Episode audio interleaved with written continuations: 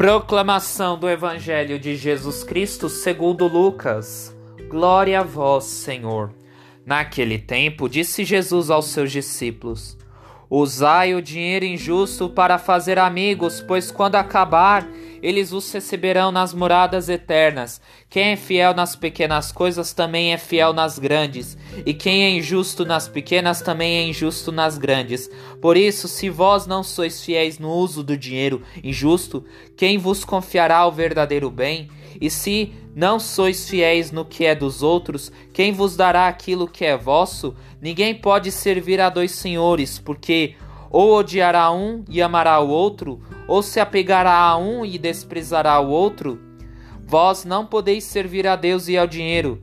Os fariseus, que eram amigos do dinheiro, ouviam tudo isso e riam de Jesus. Então Jesus lhes disse: Vós gostais de parecer justos diante dos homens, mas Deus conhece vossos corações. Com efeito, o que é importante para os homens é detestável para Deus. Palavra da salvação. Glória a vós, Senhor. Deus conhece a intenção que vem do nosso coração, mas nos chama a estar fazendo uma reflexão sobre a nossa intenção com o próximo.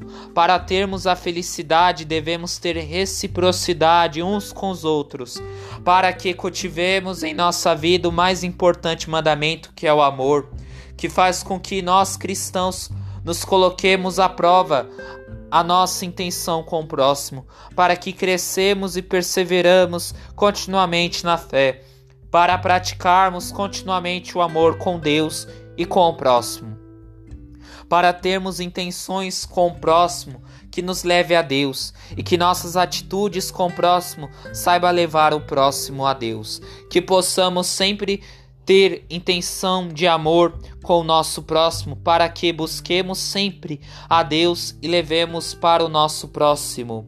Que o Espírito Santo nos explique todas essas palavras. Amém.